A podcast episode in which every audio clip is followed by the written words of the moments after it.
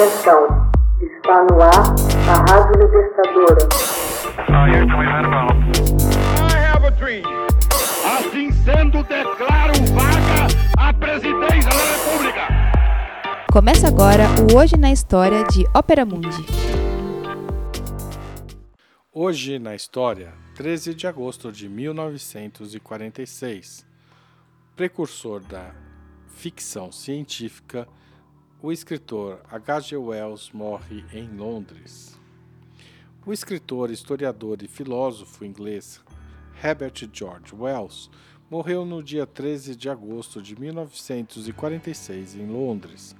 Conhecido por seus romances de ficção científica, Wells é considerado, ao lado de Júlio Verne, um dos precursores do gênero.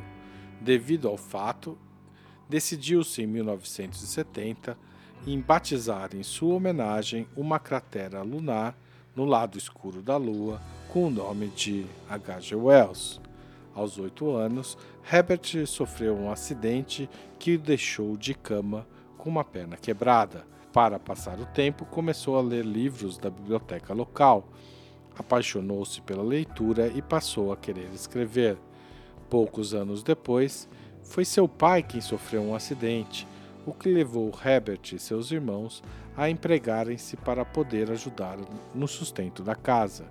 A experiência em uma loja de tecidos foi refletida em romances como The Wheels of Chains e Keeps The Story of a Simple Soul, cujo protagonista é um aprendiz têxtil. Aos 18 anos, H.G. Wells obteve uma bolsa de estudos para estudar biologia no Royal College of Science de Londres.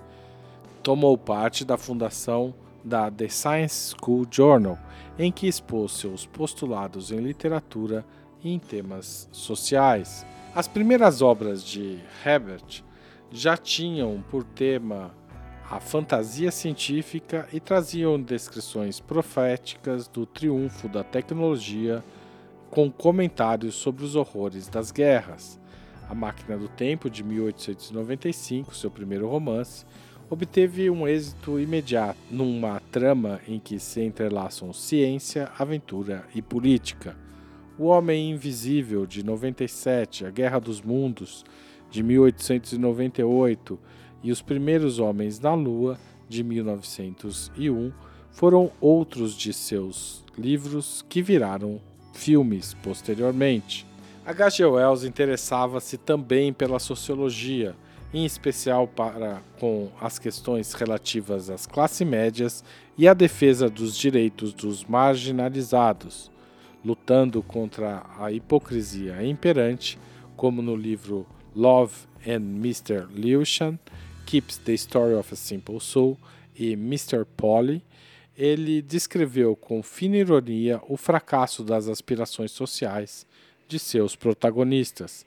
A grande maioria de seus livros podem ser classificados como romances sociais, como Ana Verônica, em que defende os direitos das mulheres, Tono Bungay, um ataque ao capitalismo irresponsável, e Mr. Britlin vai ao fundo, que descreve a reação do inglês médio diante da guerra depois da Primeira Guerra Mundial, ele escreveu a história da humanidade em três partes, Outline of History, um livro de 1920, em colaboração com Julian Huxley.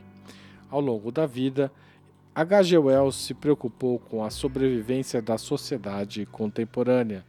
Se bem que acreditasse na utopia em que as vastas e terríveis forças materiais postas à disposição do homem poderiam ser controladas pela razão e utilizadas para o progresso e a igualdade dos habitantes da Terra, pouco a pouco ele foi se tornando mais pessimista. H.G. Wells foi sempre um esquerdista convicto. De fato, seu primeiro romance, A Máquina do Tempo, tratava fundamentalmente da luta de classes. Os Eloys eram descendentes dos antigos capitalistas e os Morlocks dos proletários que acabavam por dominar seus antigos opressores. Convencido da necessidade de um sistema social mais justo, HGOL se uniria à Sociedade Fabiana, cujo objetivo era instaurar o socialismo de forma pacífica. Diferenças políticas acabaram por distanciá-lo da sociedade. Segundo os críticos, o estilo literário de Wells não estava à altura dos temas que tratava. Segundo o próprio Wells, o que conta é o que se escreve e não como se escreve. Em 1997, H.G. Wells foi incluído no Salão da Fama da Ficção Científica em caráter póstumo. Foi também, sem que isso supusesse contradição alguma com suas convicções pacifistas, o pioneiro no desenvolvimento dos jogos de guerra, com seus trabalhos Floor Games e Little Wars, de 1911 e 1913, respectivamente. Hoje na História, texto original de Max Altman, locução de Haroldo Cerávulo Cereza, gravação de Michele Coelho e edição Laila Manoeli. Você já fez uma assinatura solidária de Opera Mundi? Com 60 centavos por dia, você ajuda a manter a imprensa independente e combativa. Acesse www.operamundi.com.br/apoio.